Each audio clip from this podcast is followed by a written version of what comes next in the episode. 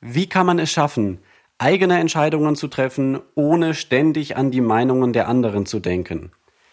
Wie kann man es aushalten, wenn jemand sauer auf einen ist?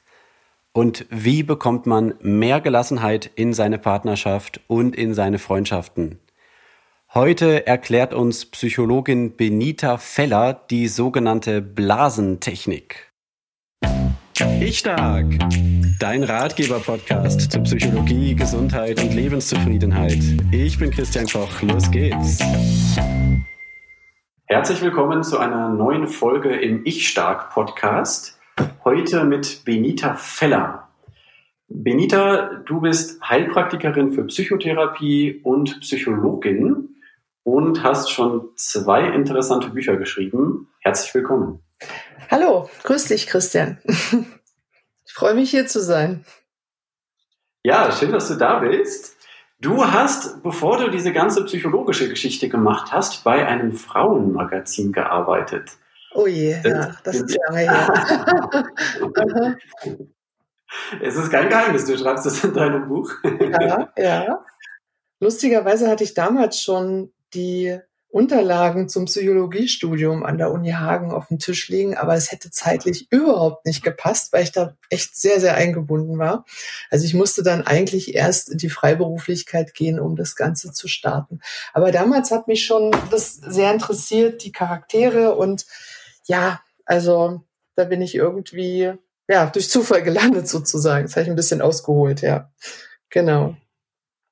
Cool. Und dann bist du aber in die Freiberuflichkeit und ins Psychologiestudium gegangen. Mhm. Hat also sich das bestätigt, dass du die Charaktere der Menschen kennenlernen kannst? Ja, also ich muss auch sagen, irgendwann war die Zeit einfach für mich vorbei. Ich hatte dann alles gemacht, was ich machen wollte.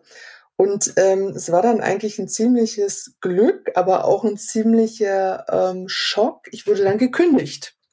Und ich sage immer, man muss sowas auch mal mitgemacht haben im Leben, weil man erstmal kann ich dadurch natürlich das auch nachvollziehen, ja, wie, wie sich das anfühlt, wenn man auf einmal gekündigt wird. Also es musste halt gespart werden, da wurden halt einige einfach vor die Tür gesetzt. Ich war darunter und ähm, war aber auch mein Glück, weil ich dann erstmal sage, okay, jetzt nehme ich mir erstmal eine Auszeit, was mache ich eigentlich jetzt? Und durch das ich da eh schon so ein bisschen in dieses, in diese Psychologie so immer wieder reingeschnuppert habe, bin ich dann erstmal im Coaching gelandet. Also ich habe dann erstmal so Persönlichkeitscoaching und ähm, also wenn jemand in die Freiberuflichkeit, in Selbstständigkeit gegangen ist, äh, habe ich gecoacht. Ähm, durch die Redaktionszeit war ich halt sehr organisiert und da habe ich mir relativ schnell so Konzepte zusammengestellt. Und es ging auch ganz gut, aber da bin ich immer wieder an meine Grenzen gekommen. Also als Coach darf man ja nicht therapeutisch tätig sein. Und mich hat eigentlich immer mehr interessiert, was liegt denn jetzt noch dahinter? Hinter dem Ganzen. Ja? Weil jeder Mensch ist ja doch individuell und hat seine Päckchen da, die er mit sich rumträgt. Und dann bin ich nach und nach, habe ich Ausbildung gemacht, das Studium angefangen. Also ich habe das dann, ja, so alles parallel eigentlich und habe dann relativ schnell auch meine Praxis gestartet. Ja. Mhm. Nochmal so eine Stufe tiefer zu gehen irgendwie. Ja. Okay. Die Praxis ist ja in München-Schwabing. Also wer das nicht kennt, das ist schon eine, nicht die schlechteste Ecke Münchens. Ne? Ähm, ist das so, dass du dann auch viele Klienten hast, ähm, die da aus äh, hohen Jobs kommen? Hm, nee, das ist ganz unterschiedlich. Also das ist wirklich sehr, sehr, sehr gemixt zum Glück. Mhm. Das ist wirklich sehr gemixt. Also es ist jetzt keine Praxis, wo nur ähm, privilegierte Menschen kommen oder so, weil es ist eine Privatpraxis. Es ist ganz unterschiedlich. Aus allen Schichten, aus allen ja, Ebenen kommen die Leute zu mir. Ähm, viele mittlerweile auch, weil sie sagen, sie möchten halt auch nicht, dass es, ähm, dass es irgendwo gespeichert wird, dass sie zur Psychotherapie gehen. Ja? Ah ja. Weil wer zu dir geht, da wird es nicht an die Krankenkasse gemeldet. Genau. Man muss es dafür halt selbst bezahlen quasi. Genau, genau. Mhm. Ja. Weil es natürlich gerade bei jüngeren Leuten könnte das ein Problem sein, wenn sie irgendwann mal sagen, sie wollen doch in die Richtung Beamte gehen oder, mhm. Oder versicherungstechnisch, ne? Also da wird man halt dann wirklich schnell abgelehnt. Und das ist natürlich schade, wenn man sich da schon vorab sowas verbaut. Und es ist ja, bei mir sind ja jetzt nicht Leute, die ähm, auf Lebenszeit eine Therapie brauchen oder so. Das sind ja meistens Leute, die in einer schwierigen Lebenssituation kommen oder ähm, von früher Sachen aufarbeiten möchten.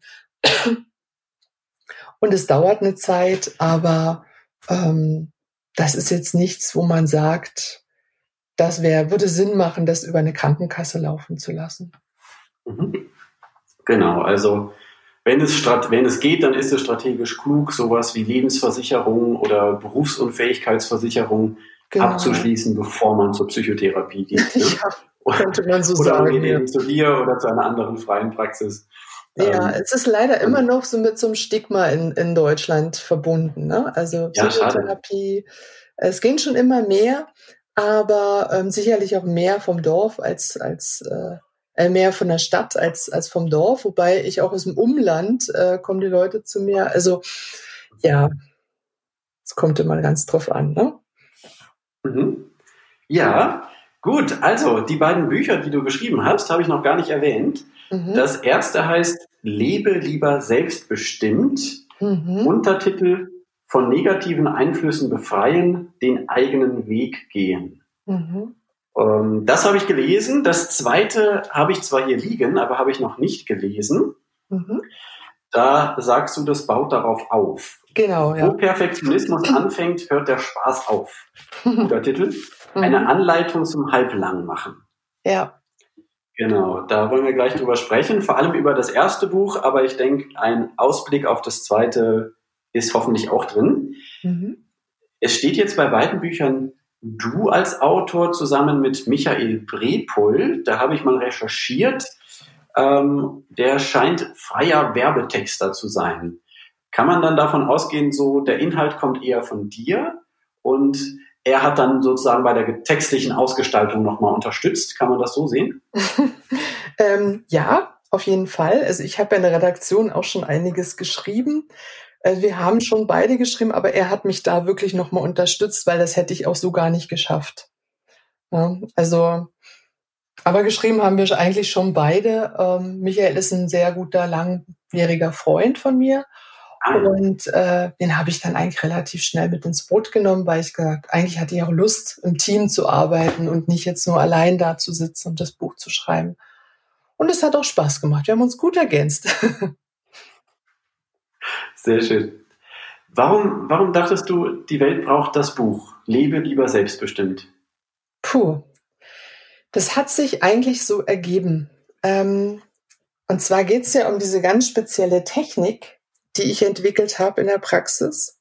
Die Blasentechnik. Genau, da könnte man jetzt auch falsch verstehen, weil ich auch Sexualtherapeutin bin, aber nein, es geht wirklich nur um Bubbles. Ähm, es ist ähm, in der Praxis habe ich oft ähm, oder ist oft das Problem von den äh, Patienten, dass die sagen, ähm, ähm, zum Beispiel, ich habe jetzt einen Chef, der ähm, ist total jähzornig und äh, das belastet mich total. Ja?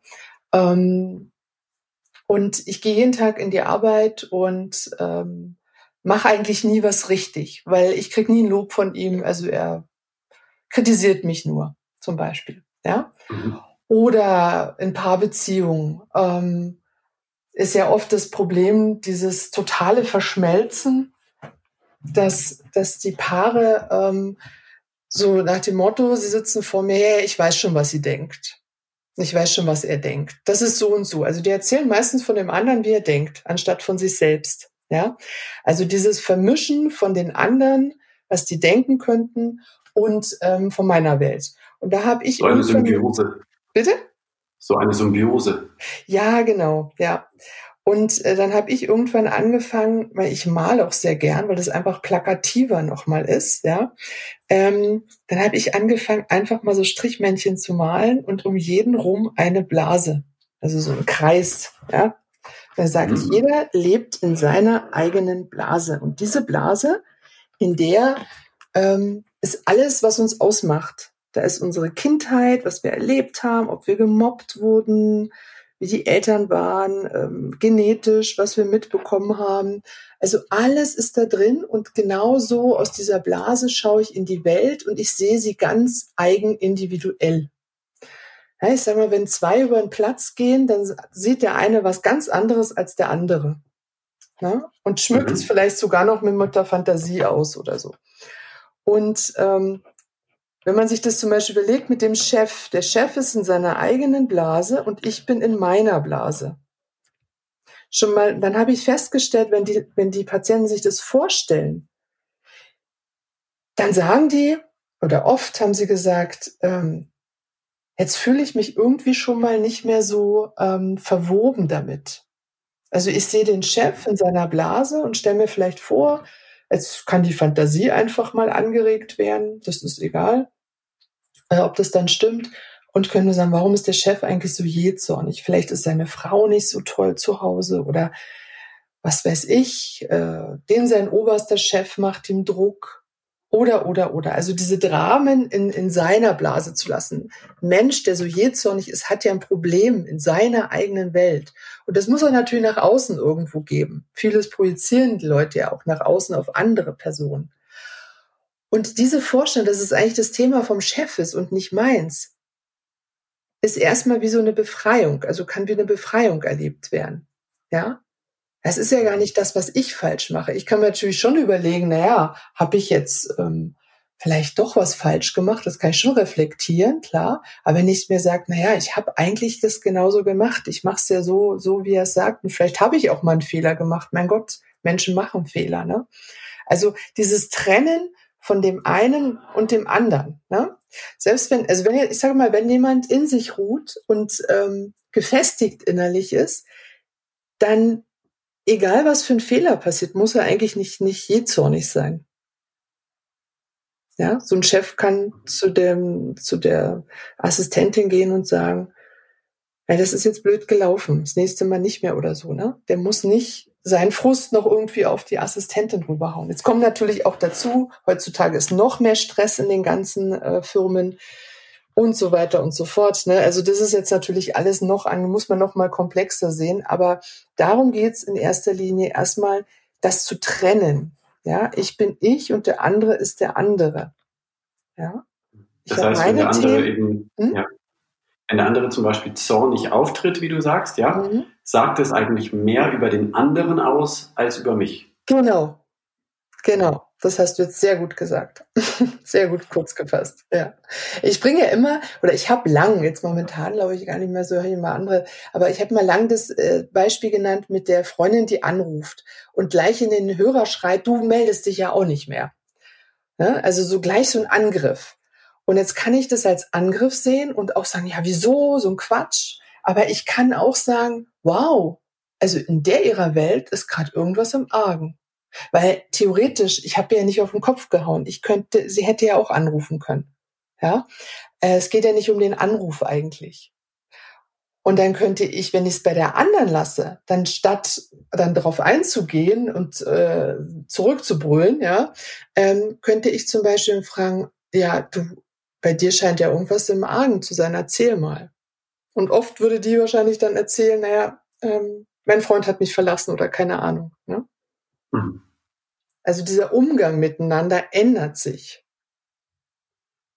Weil ich dann eben nicht mehr auch wieder so reagiere und sage, ja, du hast dich auch nicht gemeldet, dann schmeißen wir direkt die Hörer hin, genau. sondern eben, weil ich sozusagen dahinter schaue und mitbekomme, was ist da eigentlich los. Ja, Genau. Also ich fange eigentlich und also ich fange dadurch an, den anderen zu sehen. Eigentlich wirklich erstmal zu sehen und nicht in dem Moment alles sofort persönlich zu nehmen und zurückzuschießen, weil dann äh, komme ich nie zu dem Punkt, dass ich den anderen eigentlich wirklich einfach nur sehe in seinem Drama. Ja? Heißt das, also wenn ich gerade so drüber nachdenke, macht mich das irgendwie gelassen, ne? Macht so diese, diese Blasentechnik, gibt die Gelassenheit? Ja, ja, ja. Es ist gelassener. Es ist, ähm, es ist, kommt ja jetzt noch der Punkt dazu, dass ich in mir mehr fühle. Durch diese äh, positive Abspaltung ähm, des anderen, er ist in seiner Welt, ich bin in meiner. Und dadurch bin ich in meiner, fühle ich mich auch noch mal wie ähm, ja, so wenn ich mir die immer wieder so so so ähm, imaginär auch vorstelle, es kommt dann natürlich noch die Arbeit mit dem inneren Kind noch dazu, ja, wo man dann weiterarbeitet. Also in mir selbst diese Themen, die ich merke, die mich triggern, kann ich natürlich wieder über das innere Kind, ich sag mal, das ist eigentlich das Kind in mir. Also zeige dann immer auf den Bauch. Das ist so im Bauch, das Kind, ja. Und oben ist so die, beim Hals, bei der Brust so oben ist, ist die Erwachsene. Und dann kann ich wieder anfangen mit meinem Kind. Das ist mein Thema. Mich innerlich umarmen oder so, ja. Also da gibt's tolle Übungen. Ähm, und das festigt mich wieder. Das ist jetzt natürlich, ne, also so arbeitet man dann eigentlich weiter von der ganzen Sache. Und das hat noch diesen, diesen guten Nebeneffekt, dass ich bei mir mehr bleibe, mich immer wieder frage, was würde mir jetzt auch gut tun? Oder was macht es jetzt gerade mit mir? Also immer dieses Hin und Her eigentlich, wie so dieses Unendlichzeichen. Ich gehe mal raus, ich gucke, was der andere macht, aber ich gehe wieder in mich auch, ne? Also ja. immer hin und her. Ich meine, da ist der andere und da bin ich. Also man könnte diese zwei Blasen wie so ein Unendlichzeichen verbinden. Ich merke, also ich empfinde, was der andere macht oder sehe ihn, hinterfrage anstatt eine Hypothese zu bilden, hinterfrage ich, was ist mit dir los? Kann ich beim Chef natürlich schlecht, das ist klar. Und dann gehe ich wieder, was macht's mit mir eigentlich? Ne? Dann könnte ich zum Beispiel der Freundin sagen, puh, das hat mich jetzt richtig gerade erstmal so ein bisschen durchgerüttelt, wie du dann, wo ich da ins Telefon gegangen bin, ne? Zum Beispiel. Kann da schon auch meinen Raum suchen dabei. Ne? Ja. Also du siehst, das ist sehr komplex, ne? Da muss man aufpassen, dass man gerade nicht so von einem zum nächsten Thema kommt. Das könnte man wie so ein Buch also richtig aufschlagen. Ja? ja, genau. Das ist mir in dem Buch auch, auch aufgefallen. Diese Blasentechnik verbindest du ja mit so fast allem, was es auch gibt in der Psychotherapie. Ne? So ein bisschen mhm. jetzt ja. ähm, ähm, übertrieben gesagt. Ähm, das ist ja so ein Bild. Blase sonst in den Medien begegnet mir das immer negativ. Ne? So irgendwie so eine gesellschaftliche Gruppe, die lebt in ihrer eigenen Blase. Bei, mhm. bei YouTube und bei Facebook gibt es irgendwelche Filterblasen. Der Algorithmus zeigt mir nur das an, was ich eh schon angeklickt habe, wo der weiß, das interessiert mich. Ne? Und, und diese Blasen führen zu gesellschaftlicher Abschottung. Ähm, und das ist aber jetzt bei dem, was du mit Blase meinst, ist es ja ganz anders. Ne? Das hast du ja gerade schon schön erklärt mit diesem Unendlichkeitszeichen. Ne? Ja. Die Blase hilft mir, oder diese Vorstellung von der Blase hilft mir, mich selber besser wahrzunehmen, aber auch den anderen als eigenständiges Wesen. Genau. Und dadurch können ja. wir uns eigentlich besser begegnen. Ja, ja. Ähm, das ist interessant, wenn du das gerade sagst. Es gibt natürlich, jetzt sind ja die Menschen individuell, ne? Und es gibt immer wieder ähm, Patienten, wenn ich das so den sage, ähm, dass sie zum Beispiel sagen, wenn ich jetzt so in meiner eigenen Blase bin, dann fühle ich mich aber einsam. Ja? Dann ist es aber eigentlich ein Zeichen, dass sie damit ein Thema haben.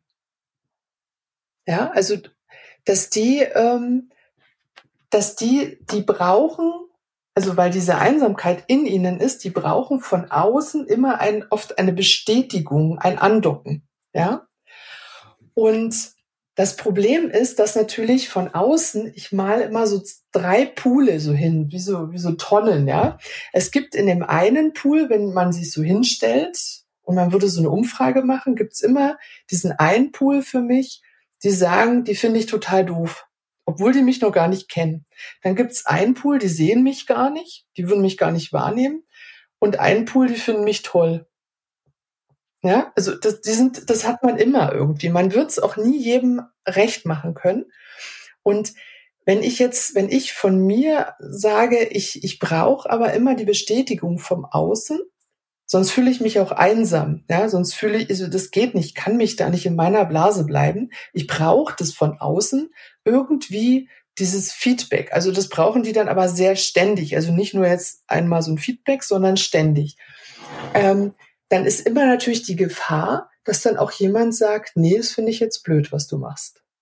Also ich bin abhängig von außen und jetzt gibt's ja aber immer diese drei Pole. Also ich kann es eh nicht allen recht machen. Die Menschen wollen es aber dann oft allen recht machen.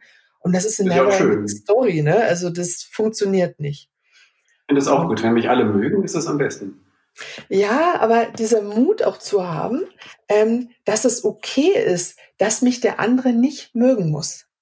Ja. Wenn ich das mal akzeptiere, dann, dann bekomme ich eine Riesenerleichterung im Leben. Und Freiheit. Ja, weil es wollen immer alle, dass alles so, so ähm, Friede, Freude, Eierkuchen ist. Das muss es aber nicht. Das kann es auch gar nicht geben. Ne? Und ich habe auch so hm, gemerkt, ich habe damit viel experimentiert, auch gerade so meine Weiterbildung, weil da kommt man sich mit den Menschen ja auch sehr nah. Ne? Gerade wenn man so solche Themen dann auch hat, die man bearbeitet, ähm, dann ähm, habe ich auch festgestellt, es gibt immer Menschen, die erstmal mich so vielleicht auch gar nicht so, ähm, soll ich sagen, an sich ranlassen oder oder vielleicht sogar wirklich abwehren ähm, oder doof finden, keine Ahnung. Und in dem Moment, wo ich die aber angenommen habe, wo ich gesagt, ja, das ist okay, die muss mich nicht mögen, aber ich finde die jetzt vielleicht trotzdem ganz witzig oder so, ja. Also ich lasse mir deswegen jetzt nicht bestimmen, dass ich die nicht gut finde. Ich finde die irgendwie witzig. Die sieht aus, was weiß ich, wie eine ehemalige Freundin oder so. Und das Interessante ist, wenn man dann, also irgendwie, als ob man das dann auch so ausstrahlt, kommt man auf einmal auf eine andere Ebene mit dem anderen. Und ich habe es erlebt, dass die dann auf einmal doch auf mich zukamen und gesagt, ich fand dich eigentlich am Anfang ganz komisch, aber irgendwie ähm, bist du ja gar nicht so oder so, so Sätze dann, ne? Also, und da habe ich gemerkt, dieses, wenn man das annimmt, dass es okay ist, dann hakt's nicht. Weißt du, was ich meine? Dann, dann verhärtet sich's nicht von vornherein. Es bleibt offen. Ja, es ja bleibt offen. die Erfahrung habe ich auch gemacht. Also ähm, so ein Mensch, wo ich den Eindruck habe, der begegnet mir irgendwie komisch. Mhm. Ähm, da könnte jetzt auch eher so eine Art äh, äh, Konflikt oder Mini-Feindschaft entstehen. Ne? Mhm. Ähm, wenn ich das schaffe, offen zu bleiben und mich für den zu interessieren, ja. entwickelt sich das manchmal dann doch ganz anders. Ja, weil er gesehen wird weil er sein darf. Also er darf auch sein, auch mit seinem negativen Gefühl. Und das ist eigentlich was ganz Großes, muss ich ehrlich sagen. Also denke ich mir jedes Mal, also gerade in Paartherapie, wenn der andere den anderen einfach auch so annehmen kann, wie er ist. Mhm. Ja, Genau, Paartherapie machst du ja auch viel, hast du beschrieben. Ja, ne, also und mhm. da, da ist es auch ganz oft dieser Kampf du musst es doch jetzt gut finden. Wir müssen doch auf eine Linie kommen. Nein, nehmt euch so an, wie ihr seid. Seht euch einfach. Und das Interessante ist, und das verstehen die irgendwann auch in der Therapie, in dem Moment, wenn die sich gegenseitig annehmen, so wie sie sind, das ist eigentlich bedingungslose Liebe, könnte man jetzt so, so sagen, ja, dann beginnt die Veränderung. Und auf einmal ist alles gut. Mhm. Das ja. ist ganz interessant. Ne? Also das ist wirklich, äh, diese Veränderung liegt auf einer ganz anderen Ebene und das müssen wir oft erstmal verstehen. Ne? Weil die kommen natürlich und sagen so und äh, Hans und Franz sollen sich jetzt ändern. ja?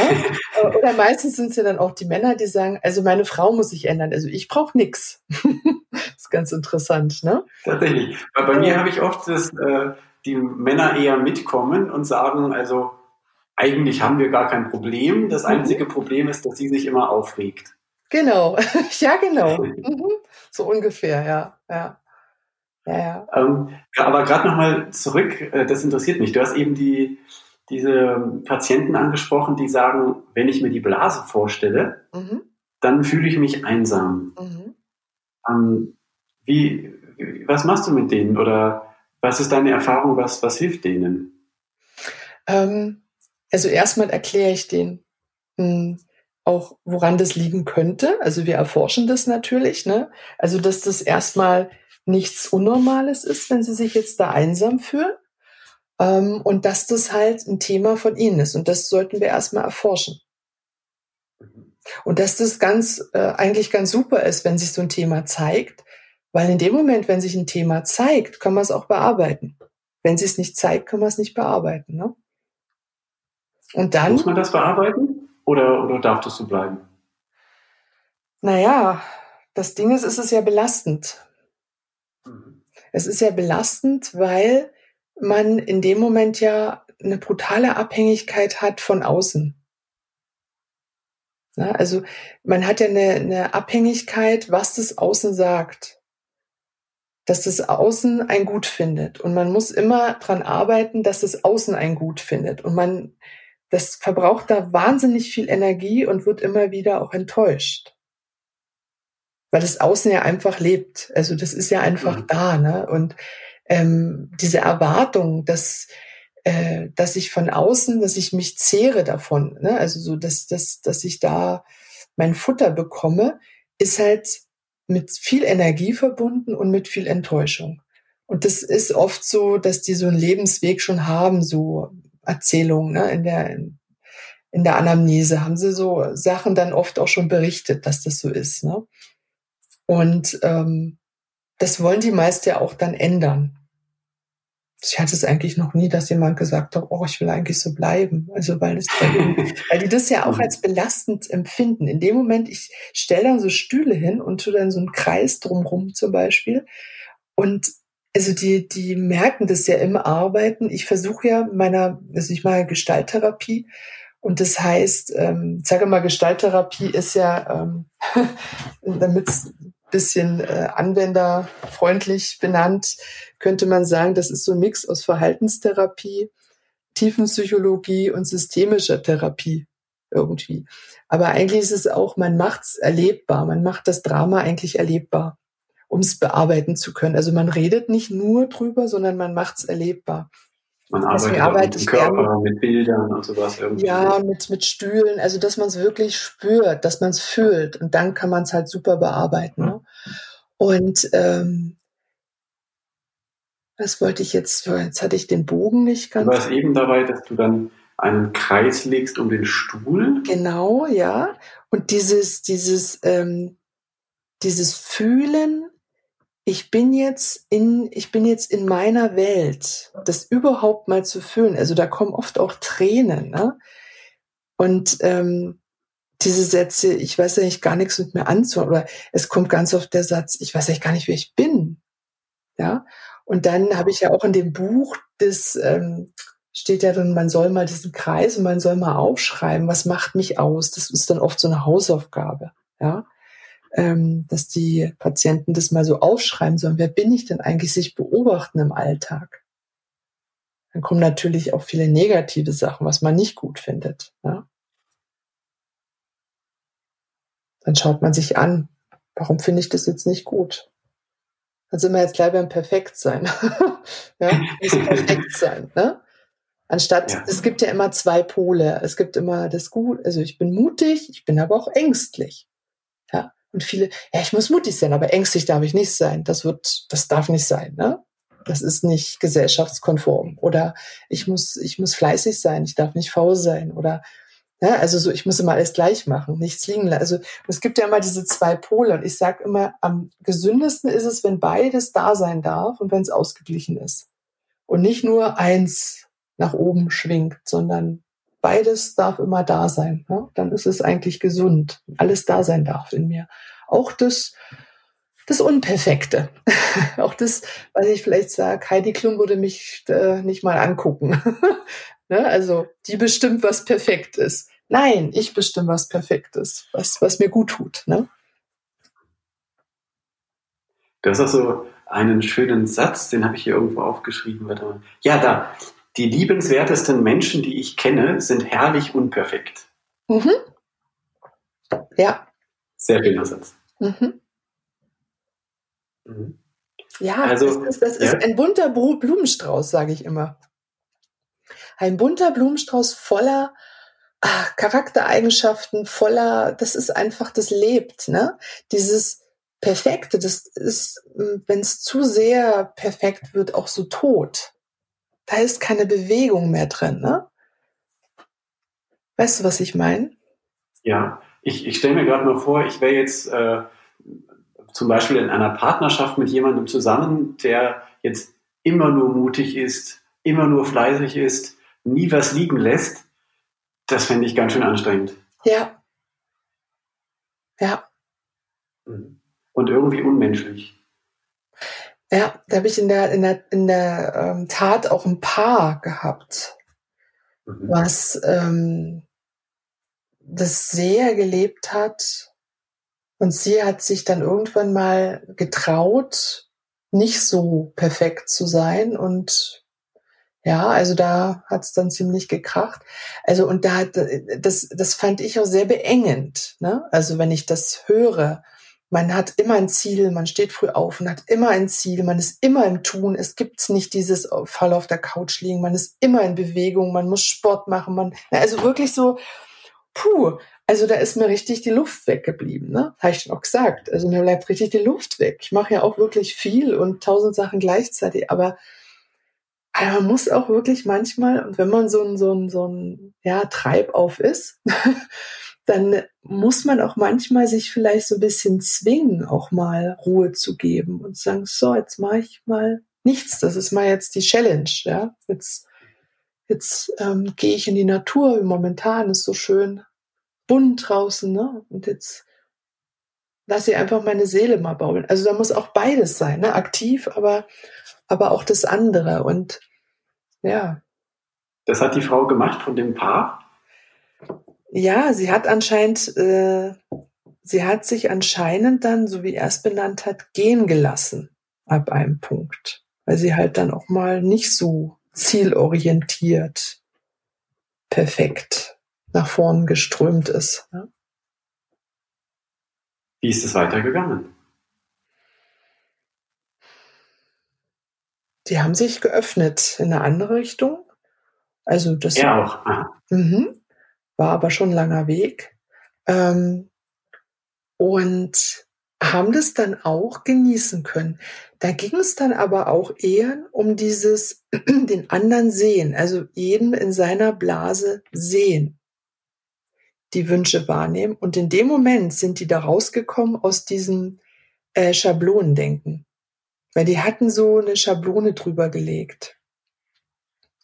Das haben viele momentan, also höre ich immer wieder, ähm, so nach dem Motto, ich fange, ich stehe früh um fünf oder sechs auf, ich muss erst laufen gehen. Joggen nennt man es ja nicht mehr, ist laufen. Dann ähm, fahre ich in die Arbeit, dann arbeite ich zehn bis zwölf Stunden, dann fahre ich heim die Tage, die ich frei habe, sind über Monate aus, also am Wochenende verplant mit Freunden. Also das ist wirklich so wie, das muss alles so abgearbeitet werden. Ja. Also gegessen wird nur das und das, keine Kohlenhydrate. Also das ist wirklich wie so eine Schablone drüber gelegt. Aber es ist nicht mehr dieses, ach, wozu habe ich denn heute Lust? Also das ist sehr, sehr statisch, wird es irgendwann. Und ähm, wenn die jetzt aber anfangen, wie in dem Fall, mh, hm, einfach mal diese Blasen überhaupt zu sehen, äh, um den anderen drum. Und dann kommt auf einmal eine andere Kommunikation zustande, dass auf einmal der Mann fragt, ja, wie ist denn das eigentlich? Was ist jetzt, wenn, wie geht's denn dir dabei, wenn wir das am Samstag da immer einen ganzen Tag Sport machen und was weiß ich? Und am Sonntag auch und das Wochenende so verplanen. Und sie sagt auf einmal, ehrlich gesagt, nicht gut. Und er find, also kommt dann raus aus diesem, normalerweise hätte er sich angegriffen gefühlt und hätte erklären wollen, ja, aber du weißt ja und hm, ne, also das tut uns ja doch gut und das ist ja gesund. Nee, er hat äh, in dem Moment angefangen, sie zu hinterfragen äh, oder zu fragen, hm, was würde dir denn gut tun? Oder was tut dir daran nicht gut? Interessiert reinzufragen, was ist denn in dieser Welt eigentlich? Ja, und da kommt die. Das finde ich sehr spannend. Also ich kann den anderen endlich sehen als eigene Person. Ja. Und deshalb können wir über was reden, was sonst sehr kritisch wäre. Ja, genau. Was kritisch wäre und ich komme aus diesem Schablonendenken raus weil das dann nicht mehr im Fokus ist. Im Fokus ist, stelle ich dann ganz klar, dass der andere den mal in seiner Welt sehen soll. Und manchmal ist es wirklich so, dass dann der andere Partner, der auf einmal gesehen wird, auch in Tränen ausbricht und sagt, das rührt mich jetzt total. Du siehst mich das erste Mal seit Jahren. Wow. Na, also da, da entsteht irgendwie so eine, so eine, eine ganz andere ähm, Zweisamkeit nochmal, ne? Dieses gesehen werden. Und viele Menschen werden ja nicht gesehen. Wenn die das erste Mal gesehen werden, dann, ja, dann geht ihnen das schon nah. Ne? Genauso, wenn die das erste Mal sich selbst auch wirklich anfangen wahrzunehmen in ihrer eigenen Blase und auch mit ihrem inneren Kind arbeiten. Also dieses innere Kind, das nennt die ganzen, das Gefühls-Ich zu sehen und nicht, wenn das Kind sich meldet und sagt, boah, ich kann nicht mehr. Und die Erwachsene sagt dann aber, stell dich jetzt nicht so an, andere können das auch, das machen wir jetzt, das geht schon noch oder so, ne? Ähm, wenn die das, diesen Dialog mal auch ähm, wirklich wahrnehmen, das ist dann auch sehr, sehr, sehr äh, emotional. Ja? Weil die kommen sich das erste Mal selbst auch so richtig nah. Und das Stärkste ist dann, wenn man eigentlich, wenn die Erwachsene sozusagen das innere Kind umarmt innerlich, imaginär.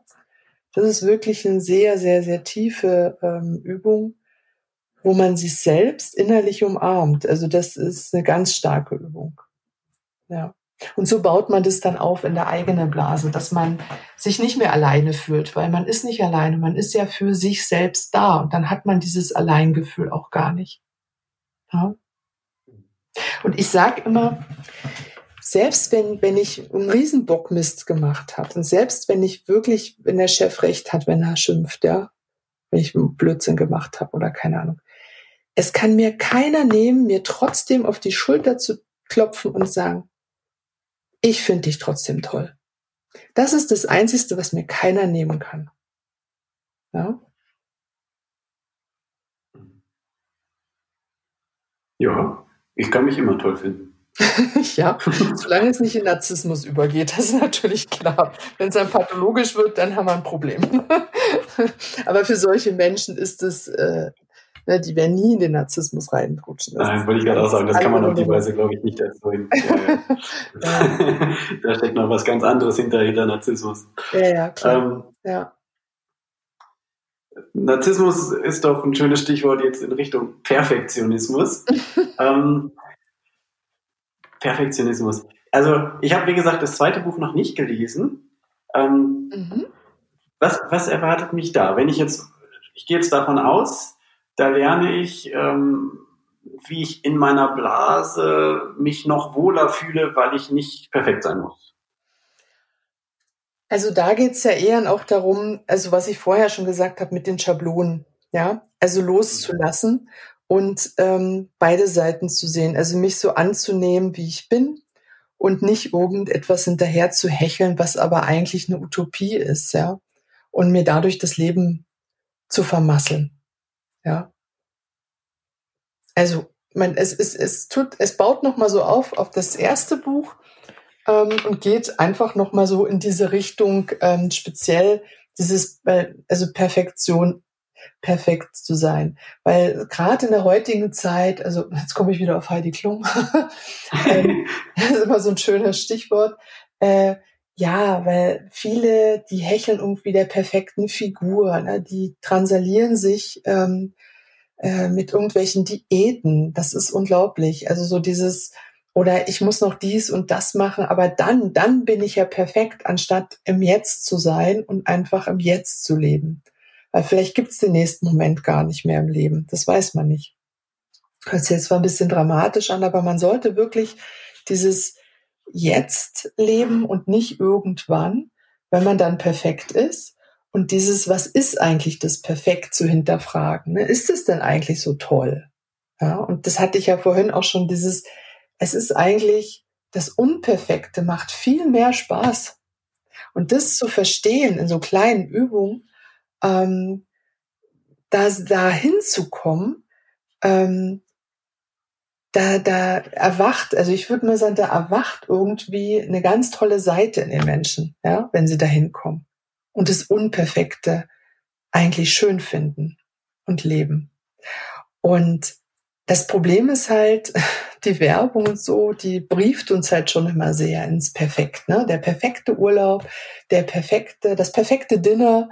Ne? Also es muss alles perfekt, perfekt, perfekt. Und ähm, ja, und dabei ist es vielleicht manchmal grad gemütlich, äh, wenn man einfach kocht und die die Töpfe auf den Tisch stellt und jeder nimmt sich raus, so wie früher bei Oma. Ja? ähm, das habe ich letztens übrigens gemacht. Ne? Meine Nichte war da und wir haben so unser Kindheitsessen, Rührkartoffeln mit Gurkensalat und Buletten. alles auf den. Tisch gestellt und jeder hat sich genommen. Das war toll, aber es war alles andere als perfekt. ja? Also diese Gemütlichkeit ist doch auch darin, dieses Unperfekte. Ne? Also das wieder zu entdecken in einer Zeit, die uns eigentlich total brieft, perfekt zu sein. Ja, ob's Botox ist, ob's, also da kann man jetzt in alle möglichen Richtungen. Ja, ich darf nicht alt werden, ich darf dies nicht. Also, ja, und gerade das Gegenteil davon zu leben. Ja, das nicht mitzumachen. Ja in der, in der Werbung auch gar keine alten Menschen. Ne? Also außer bei Produkten für Alte, dann sind es immer jung gebliebene Alte, die man sieht. Ne? Ja, ja, ja. Um, ja. Mhm. Und das spielt alles da rein, alles, ja. Das spielt alles rein. Man will sich so eine perfekte Welt bauen. Wie ich schon gesagt habe, früh geht man laufen vorm Arbeiten, also wie so ein Film, ne, so irgendwie. Ähm, aber eigentlich haben die wenig Spaß, ne? Die das so durchziehen. Der Spaß kommt eigentlich erst, erst, äh, wenn man, wenn ich es unperfekt lebe. Wenn ich die Dellen zulasse ja? Wenn ich mich, weil da kommt nämlich, beim Perfekten ist ja oft alles auch so zeitlich durchgeplant, ja? Der perfekte Urlaub. Wenn ich aber einfach mal losfahre, das ist übrigens auch eine Hausaufgabe dann, den nächsten Urlaub mal ohne Planung zu machen. Oh je. genau. Mhm. Aber ich sage Ihnen eins, das sind dann oft die unvergessenen Urlaube, die, die wirklich äh, einfach, wo, wo man nämlich offen bleibt. Man bleibt da sonst nicht mehr offen. Ja? Um mal links und rechts zu schauen. Man guckt ja ganz anders in die Gegend. Ja?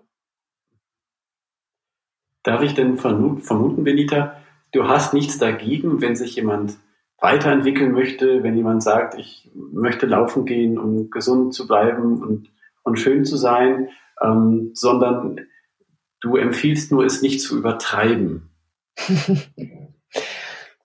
mhm. Ja, es nicht zu übertreiben, genau. Äh, und vielleicht es mehr einzu, einzubinden in den Alltag. Bewegung zum Beispiel. Ja, zum Beispiel, wenn ich sage, anstatt ins Fitnessstudio zu gehen, laufe ich quer durch die Stadt, gehe über den Markt, hole mir noch frische Sachen, ja, äh, bin in der frischen Luft. Ähm, ich bewege mich, ich hole mir die Bewegung woanders. Also das ist eine andere Lebensart ne? die auch gesund ist. Da heißt ja nicht mal, dass man auf der Couch sitzen soll und Schokolade nur essen. Kann man aber auch mal machen. Gottes Willen, ne? Schokolade ist gesund, macht glücklich. Aber, ähm, ne? aber weißt du, was ich meine? Dieses mit einbinden. Ne? An, anstatt so dieses Statische. Ja. Ne? Also so, dass man weniger Programmpunkte hat und mehr Leben. Genau, Genau, ja, ja. So könnte man es sagen. Und das Anita, verlernen viele ja. heutzutage. Also ich habe also das Gefühl, das haben viele verlernt. Das haben viele verlernt, dieses, also wie ich gerade gesagt habe, man macht, geht mal quer durch die Stadt auf den Markt, geht, kocht dann schön zu Hause, lädt Leute spontan ein, macht eine Flasche Wein auf, genießt das Leben. Also nicht dieses geplante. Das ist, das ist nämlich oft dieses perfekt, heißt ja oft immer Vorplan, weil sonst wird's ja nicht perfekt. Das ist zwangsläufig, ne? Das gehört zusammen. Aber Was du jetzt erzählt hast, bringt mir auch alles nichts für den Lebenslauf. Was du jetzt erzählt hast, bringt mir auch alles nichts für den Lebenslauf. Über den Markt gehen, zu Hause gemütlich kochen, ja. eine Flasche Wein unter dem Sternenhimmel trinken. Ja. Für den Lebenslauf. Mhm. Oh, da, da, da musste ich also gerade so dran denken, so die Patienten, die so ähm, nach dem Studium, denen das so ganz wichtig ist, ähm, dass der Lebenslauf stimmt. Da hatte ich einige schon da sitzen, Nervenzusammenbruch, weil der erste und zweite Job doch nicht das waren und sie gekündigt wurden und ähm, dann nur zu kurz waren und das natürlich jetzt fürs Lebensla für den Lebenslauf extrem schlecht war. Mhm. Ja. Das ist genau, das ist genau das. Da bricht halt, sobald sowas passiert, bricht die ganze Welt zusammen. Weil es muss perfekt sein, perfekt auf dem Papier. Ne? Aber das gibt's eigentlich nicht wirklich. Ja, das erzeugt wirklich einen wahnsinnigen Druck. Ja. Mhm. Und es, es ist ja immer eine Sache, wie man es verkauft. Ne? Also man könnte genauso gut sagen, naja, also ich bin stark genug und ich bleib nicht irgendwo, wo es mir einfach nicht passt. Und dann gehe ich, weil ich suche noch den richtigen Job für mich. Oder so. Ne? Also man kann es ja immer so oder so sehen. Ja. Du, zu einem Punkt möchte ich dich noch fragen, der ist mir in dem Buch immer wieder aufgefallen. Mhm. Und zwar, es gibt einige Sätze, sowas wie, ähm, ähm, egal was die anderen denken, hören sie allein auf ihre eigene innere Stimme. Mhm. Oder ähm, du hast ein Zitat von Jane Austen, wozu leben wir, wenn nicht, um unseren Nachbarn Anlass zum Lachen zu geben mhm. und dafür umgekehrt über sie zu lachen. Mhm. Ähm, genau, das ist ja äh, erstmal ein Satz zum Schmunzeln. Mhm. Ähm, aber so dieses äh, ganz egal, was die anderen sagen, ähm, für mich war es gefühlt manchmal fast ein bisschen viel, mhm. weil ich mir, mir dann so gedacht habe, na ja, irgendwie ähm, so ganz egal möchte ich dann doch nicht, dass mir das ist, weil mir das schon auch wichtig ist, mit anderen gut zusammenzuleben. Mhm. Also erstmal hat es ja nichts damit zu tun, was die anderen denken und mit den anderen gut zusammenzuleben. Mhm. Das würde ich mal trennen. Ne? Die anderen dürfen denken, was sie denken die können nicht, die können ja nicht, jeder denkt ja aus seiner Welt raus. Also wenn ich jetzt, wenn ich jetzt äh, vier Freundinnen nehme und ich erzähle irgendwas, dann denkt sich ja jede ihr eigenes Ding darüber. Stimmt. Ja? So, also aus, aus ihrem Gewordensein, ja. Die eine denkt sich, oh Gott, wie furchtbar. Die andere denkt sich, ach, wie super. Ja, also jeder denkt sich da was anderes. Und hm, es ist mir dieses, dieses, es ist nicht wichtig, was die anderen denken, darf man jetzt auch nicht, ähm, das kommt nicht auch oft dann in der Praxis. Ja, aber soll mir das jetzt egal sein? Nee, es soll mir nicht egal sein. Das muss mir auch nicht egal sein. Aber ich sollte es nicht so wichtig nehmen. Ja, ich sollte es eher, oder ich, ich nehme es zum Beispiel persönlich so, ähm, dass ich es interessant finde, weil das, was die darüber denken, zeigt mir eigentlich wieder mehr aus ihrer Welt, wo sie gerade stehen. Mhm. Ja. Und ja. Ähm, es ist schon, es ist schon eine, eine große Portion Selbstbewusstsein oder, oder innere Stärke. Wenn ich es mal so, innere Stärke, ähm, zu sagen, ja, es ist okay, wenn der oder der mich doof findet.